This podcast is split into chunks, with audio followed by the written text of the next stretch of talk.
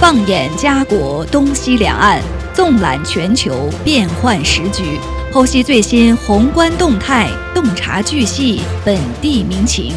Yes, my radio。今日话题，欢迎您的收听。听众朋友，大家好，欢迎来到今日话题节目，我是陈琳，我是 Elaine。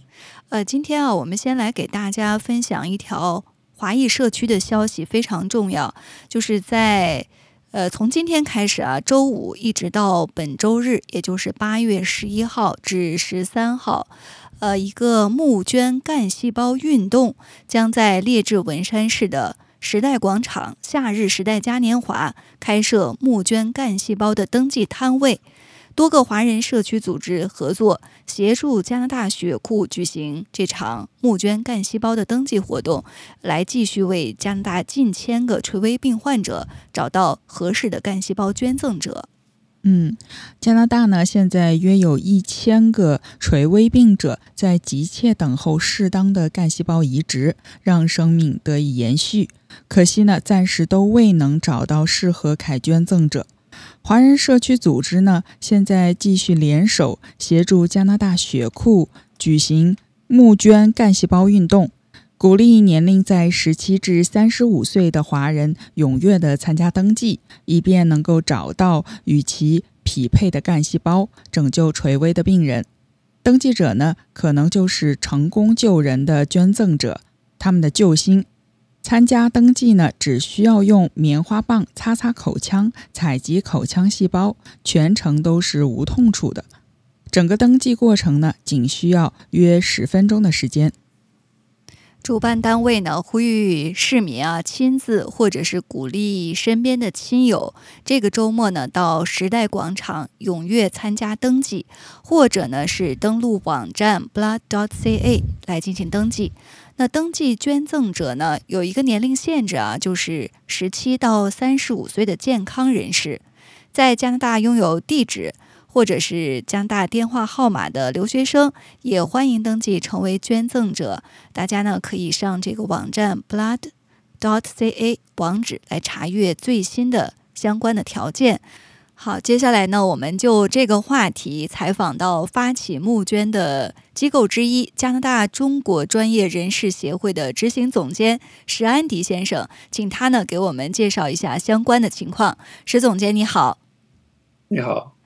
呃，可不可以先给我们介绍一下啊？加拿大中国专业人士协会作为这个发起募捐的机构之一，为什么每年都要支持在华裔社区来发起这个干细胞的募捐活动呢？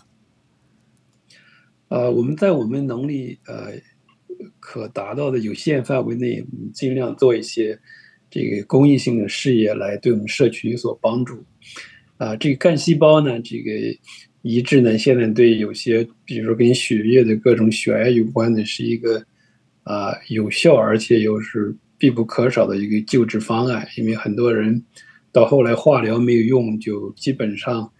呃，如果不能移植的话，就只能等死了。所以是个很严重的问题。那么现在这个世界上这个血库里面，干细胞登记啊，白人的这个数量很高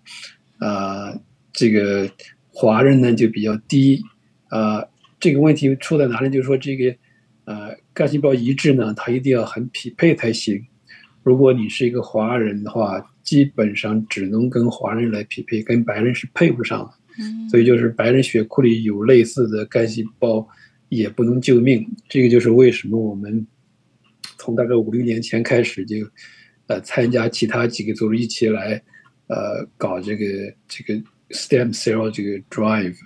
呃，因为当时这个呃这个 database 里面华人注册的人就更少，那经过这几年，这算增加很多了。现在加拿大呢，这个可能就是华人，包括东南亚亚裔吧，注册可能有三万多人。呃，即使这样的话，就是华人得到匹配的比例。跟白人相比差很大，他们大概百分之八十的希望，我们华人只有百分之二十希望能找到这个能配得上的那个 stem cell，所以就是说按比例来说，啊百分之八十的患者还是不能配上这个干细胞。那么现在在加拿大在等这个干细胞移植的人有三十几个人血癌的病人，呃，所以这个需求其实很大。嗯，这些人如果不能得到移植的话，那这个就没办法了。所以这个事情就是说是个救命的事情，呃，很重要，而且对捐献者报名来讲呢，呃，没有什么损害，因为你现在登记报名，到你真正捐献还可能很多很长的时间。大部分报名的人都不会，一般都从来不会有人找你。嗯，这就是你报名之后呢，呃。拿一个这个一个拭子啊，在这个腮帮子上刮一刮点那个细胞，就可以测出来。其实很简单，也没什么痛苦。这样的话去登个记，呃，万一有谁跟你的这个呃细胞这个形状、这个这个基因型如果能搭配上的话，那个时候才会来找你。找到之后呢，当时要再做测验，呃，能匹配才行。即使到任何一个时刻，你随时可以说我不想做这个事，你可以退出，这里面没什么强迫。嗯，但是就是过程呢，就是救命的事情很值得去做，特别是对个人没什么损失，对啊，也没什么痛苦，所以我们想参与这样的事情比较有意义。嗯，对，没错。呃，那华人的这个登记比例是远远的低于白人的登记比例，呃，是不是因为受限于？在我们多伦多，或者说在加拿大的这个华人群体，就人口总数就偏低，所以这个难度更大。呃，这不，这个这个总数跟患者是成比例的，就说这个比例上是没有问题的，啊，得病的比例没什么太大差别，主要就是我们社区这个这个认知可能缺一点，大家不知道这个事情。嗯，呃，很多年以前要捐干细胞，那时候。要花要花大概一百块钱左右去做一个血的检测，现在技术提高了，就是不抽血了，就是刮刮腮帮子就行，很简单，对吧？嗯。啊，最后最后要捐献的时候，他是把你的血导出来，把你的干细胞过滤出来，再把你的血送回去，就这么走一下，呃，对你没有什么损伤。嗯，这个这干细胞给你过滤出来，收走了一些之后呢，你的。本身的这个系统，你自己它又产生新的出来，所以对你没什么影响。嗯，那对患者的话就很很了不起了，因为你这个细胞打进他的体系，它就进到骨髓里去，去呃产生新的细胞，这个白红血细胞产生出来，那这个人就可以有新的生命再生了，所以这个对他很有意义。那就是因为我们这些年华人社区对这个问题不知道，大家就是，对，如果知道的话，很多人就会去参加了。所以主要就是。我们搞这个运动，这个 campaign 主要基本上让大家多知道，就会是更多人来参与问题。对，相信很多人也是愿意去做这样的事情，但是不了解相关的信息，呃，所以这次你们联合几个机构来发起这样的募捐运动，呃，非常有意义。呃，我看到这个昨天呢，你们召开了新闻发布会。鼓励这个年龄在十七到三十五岁的华人踊跃的参与登记。所以说年龄有限制，但是对是否是加拿大公民或者居民，是否有加拿大的身份，在这方面没有限制。一些留学生，华裔的留学生也是可以参与登记的，对吗？呃，对你，他主要是看你这个种族的匹配，所以你是不是加拿大公民移民其实没所谓。嗯，呃，他这个年龄呢，就是考虑。呃，十七到三十五岁呢，因为一旦登记以后啊，啊，因为你可能要等很多年，也许有人有这个需求，所以你今天是比如说三十五岁，可能找到你的时候你就四十岁了或者更大，嗯，所以他考虑这个年龄只是考虑我一旦一个人登记以后，他要维护这个这个数据库，那希望尽可能的能时间久一点，多维护几年。要年纪很大的话，可能比如说。呃，一般的过六十岁就不大会再来采用你的血干细胞了，因为年纪大了，你自己产生干细胞能力也在下降，嗯所以一般就是六岁以前基本上都是可用的。嗯，对，嗯，所以我们也呼吁，呃，收音机前的听友啊，如果您的年龄在十七到三十五岁之间的华裔呢，大家可以在这个周末来前往。呃，参与登记，稍后呢，我们把这个详细的信息会发布在微信公众号上。呃，另外，石总监，我知道你们连续几年啊，每年都发起这样的募捐活动，呃，有没有成功的案例？有啊，我们第一次呃开始的时候叫 Save Gabby Campaign，当时有一个呃 BC 那边的有个华裔叫 Gabby，啊，他得了这个病就别的办法没得救了，所以就开始呼吁。那么结果后来还真的挽救了这个 Gabby 的生命。那再到后来，呃，Alberta 有个叫 Billy 的，我们又有一个叫这个拯救 Billy 的 campaign，哎，也救了他。所以这两个人就以他们名字命名的 campaign 都成功了。那当然肯定有很多人是不成功的，因为我们这个，一个是我们现在能达到的人数有限，呃，我前面说了只有百分之二十的可能才行，所以现在加拿大只有三万多人。登记，那我们希望通过这种活动，更多的人知道啊，不光是可以去那个 Times Square 呢，可以去参加，当场去做，也可以在网上去登记，然后他们安排来给你做这个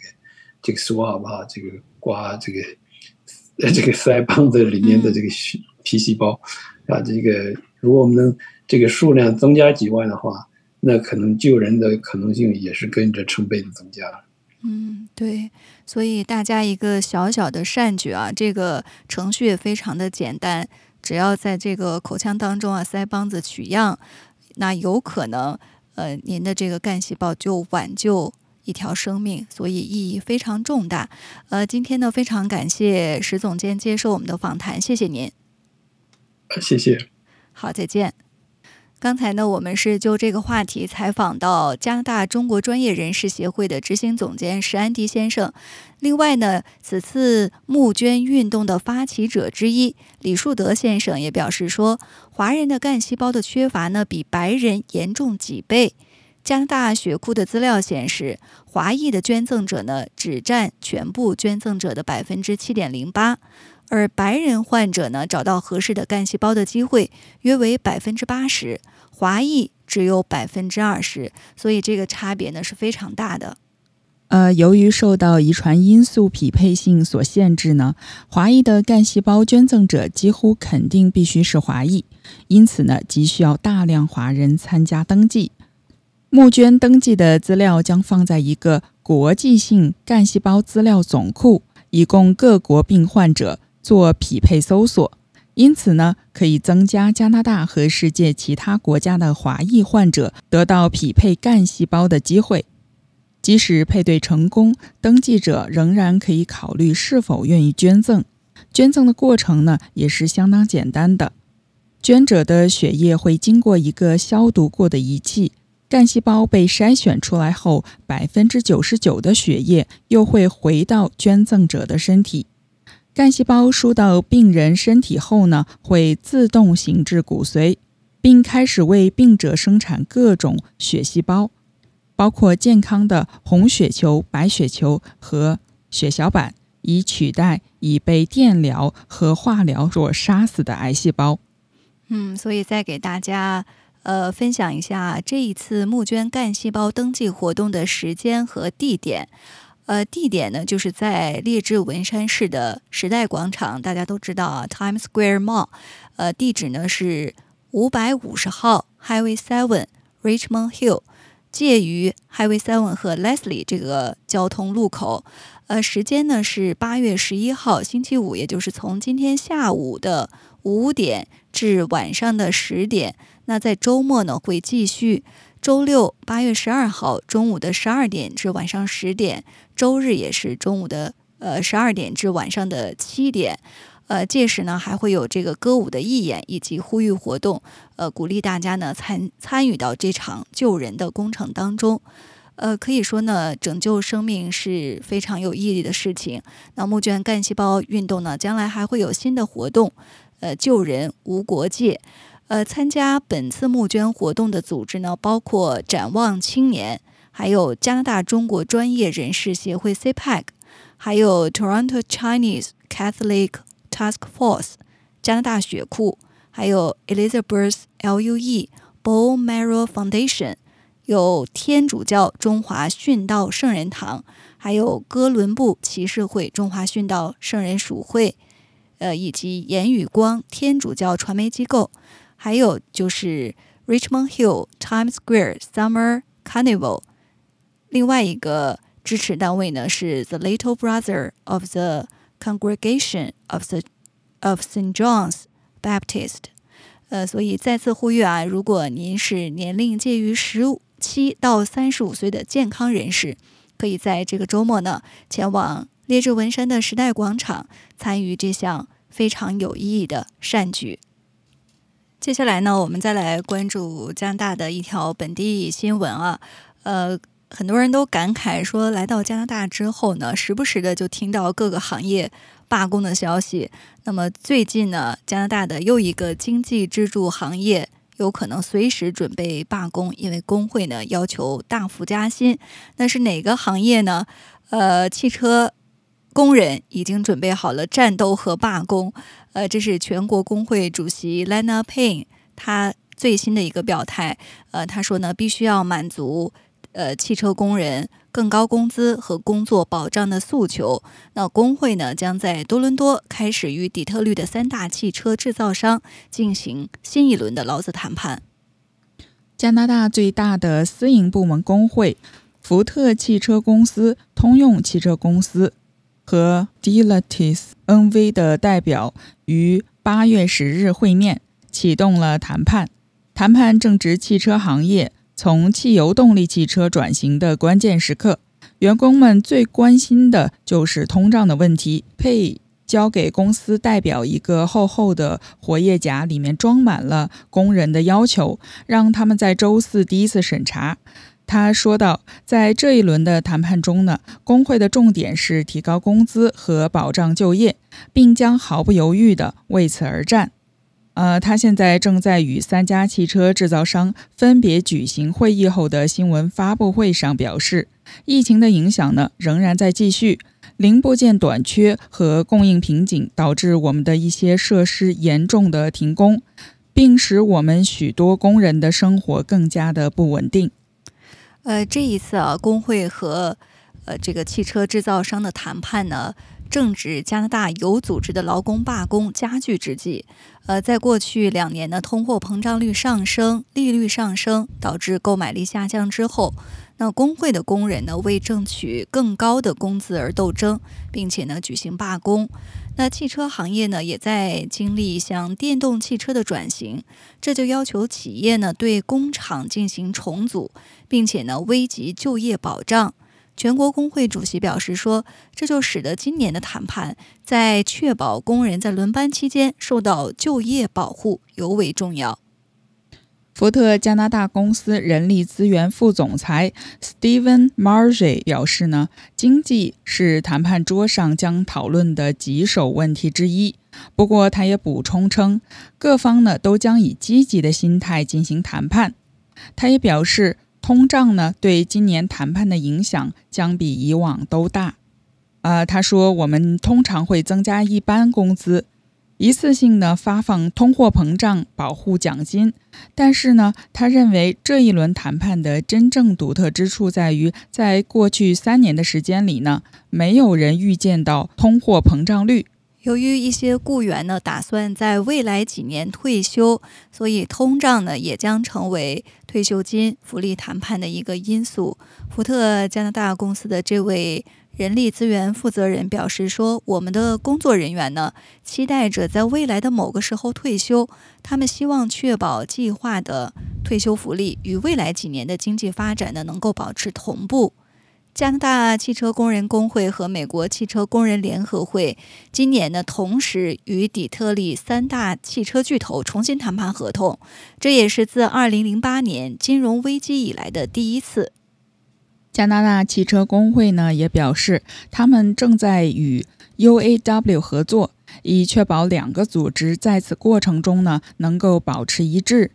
加拿大工会呢正在寻求提高集团协议涵盖的1.8万名工人的工资和养老金，并且希望汽车制造商就电动汽车过渡计划呢做出一些承诺，以保护就业。本周呢，UAW 的主席也上演了一场闹剧。他愤怒地将 Stellantis 的合同提案扔进了垃圾桶，因为这些提案没有达到工会的要求。代表十五万名汽车工人的 UAW 要求加薪百分之四十，但是佩表示，为了保护谈判过程，他不会透露加拿大工会寻求的加薪幅度。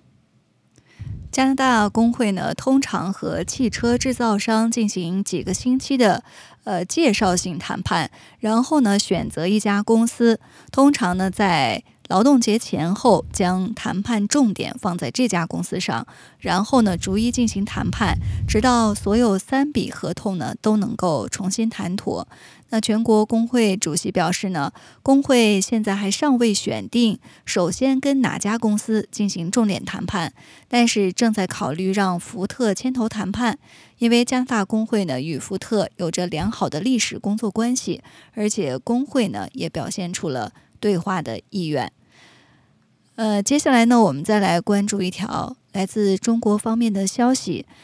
呃，在。二零二二年的七月二十八号，也就是一年前啊，呃，当时呢，中国的房地产政策呃有这样的一个说法，就是保交楼稳民生。呃，当时呢是在中国中央政治局会议当中，首先呢出现了这样的一个表态，呃，之后呢这样的一个保交楼稳民生的政策呢就成了房地产市场政策推进的一个重要方向。那么现在呢，随着保交楼提出满一周年，那近日呢，中国住建部就披露了各地的保交楼工作进展。目前呢，保交楼专项借款项目总体复工率接近百分之百，累计呢已经完成住房交付超过一百六十五万套，首批专项借款项目住房交付率超过百分之六十。住房部呢也表示，通过保交楼工作的顺利推进，带动房地产开发项目竣工进度呢加快，有效防范了商品住房逾期交付的风险，提振了购房者的信心，稳定了市场预期。根据国家统计局的数据呢，在二零二三年的一月份至六月份，中国全国房屋竣工面积同比增长了百分之十九。增幅较一年度扩大了四点三个百分点，竣工面积明显增长，得益于保交楼工作顺利推进，带动了房地产开发项目竣工进度加快。在易居研究院研究总监严跃进看来，保交楼成绩的公布呢，充分说明一年来保交楼工作有成效、有成果、有突破。也为后续保交楼工作和市场信心提振发挥了积极的作用。他说呢，保交楼工作开展也为后续关注房企债务风险、确保购房者权益保障等提供了更好的思路。那其中呢，最核心的还是关于资金的问题。保交楼专项借款的投放等工作，为后续相关问题的解决提供提供了更好的金融支持。保交楼呢离不开资金的打底。中国人民银行货币政策司司长在近期国新办举行的新闻发布会上表示呢，为了加大金融支持保交楼，央行配合推出了两批共三千五百亿元保交楼专项借款，设立了两千亿元保交楼贷款支持计划，引导。商业银行积极提供配套融资，有力的推动各地项目复工建设。多部委呢也在继续的强调做好保交楼的工作。近日呢，中国人民银行、国家金融监督管理总局联合发布了通知，将金融十六条中两项有适用期限的政策统一延长至二零二四年的十二月底。引导金融机构继续对房企存量融资展期，加大保交楼金融支持。同时呢，结合保交楼工作需要，将两千亿元保交楼贷款支持计划延长至二零二四年的五月底。中指研究院市场研究总监陈文静表示说：“当前的房地产市场处于调整期，房企的资金压力不减，延长保交楼贷款支持计划实施期限，有利于稳定市场预期，缓解企业流动性压力。他认为呢，未来保交楼依然是政策重要的发力点，配套资金呢有望加快落地和跟进。那值得注意的是，在交付的过程当中呢，交房即交证的新模式在多个城市逐步推开，并且呢进入常态化。二零二二年以来，河北、河南、湖南、山西、四川、广东、山东等多个省均出台了交房即交证相关文件。对于整个房地产市场来说呢，交房即交证的意义不只是降低了房产纠纷。北京一位律师事务所的律师认为，办理房产证是房产开发的最后一个环节。如果能够实现交房即交证，就意味着违规建设、开发手续不全、拖欠土地出让金、税费或者房产被抵押等常见的问题，能够在交房前即得到有效的解决，能够更好地推动楼市的健康和稳定的发展。在保交楼成为地产行业关键词的大背景下，房地产企业作为保交楼的责任主体，是保交楼的重要一环。房企们也正从此前一味的追求规模，跨入到比拼交付力的时代。交付力呢，作为销售阶段产品力的有力答卷，更是房企综合实力与竞争力的印证。交付力正成为房企新一轮比拼的关键。科尔瑞研究中心表示呢，体系化的交付流程、质控流程、服务明细等，均是房企推动保交付，进而保品质交付的护城河。科尔瑞研究中心认为呢，在这场大考中，交付数据展现的是硬核实力，背后系统完善的质控体系则成为隐形的软实力。那万科董事会主席余亮曾表示：“请客户放心，万科呢不仅是保证交付，还要保证质量。”碧桂园集团总裁莫斌也表示说。保交楼呢是当前稳行业、稳民生的重要一款，交付力呢是房企核心能力之一。泰禾集团董事长黄吉森则称说：“我们没有本钱吃老本了，如果保交楼不解决，我们连生存的权利都没有了。”那除了掌门人发话，主动披露保交楼成绩单，也已经成为各大房企2023年以来的既定动作。据不完全统计。保交楼一周年这个节点上，已有二十多家房企公布了保交楼的成绩单，包括碧桂园、融创、绿城、金科、龙湖、旭辉、中粮、美的置业、龙光集团、佳兆业、正荣地产等。根据中指研究院监测的数据呢，二零二三年上半年呢，有四家企业交付套数超过十万套，十二家企业。交付套数超过五万套，在行业各方信心受挫的时期呢，交付力作为一个展示企业未来承诺的兑现能力和持续经营能力的重要窗口，其重要性凸显出来。陈文静建议，在保交楼工作推进的过程中呢，优先选择能够实现资金平衡或者是监管资金相对较多的项目。对于同区域内有多个停工项目的，政府也可以进行区域内部的协调，评估各项目完成交付所需要的资金，将购房者集中腾挪换至某一项目，并集中资金投入保障该项目的交付。另外呢，保交楼也可以与租赁住房政策结合。那随着下半年房地产政策持续发力，保交楼工作开展呢将有更好的环境。业内人士认为呢，各地可以充分的利用好调整优化房地产政策的好时机，主动作为，积极在楼盘交付、房企债务风险处置、楼盘质量管控等方面做好工作。呃，中国住建部也表示，虽然保交楼工作呢取得了阶段性的成效，但是后续的保交楼任务仍然繁重，需要进一步加大政策的支持力度，特别是要确保落实好金融支持房地产十六条措施和保交楼贷款支持计划，缓解资金链的紧张问题。好的，以上呢就是本期今日话题的全部内容。非常感谢大家的收听，我们下期节目再见。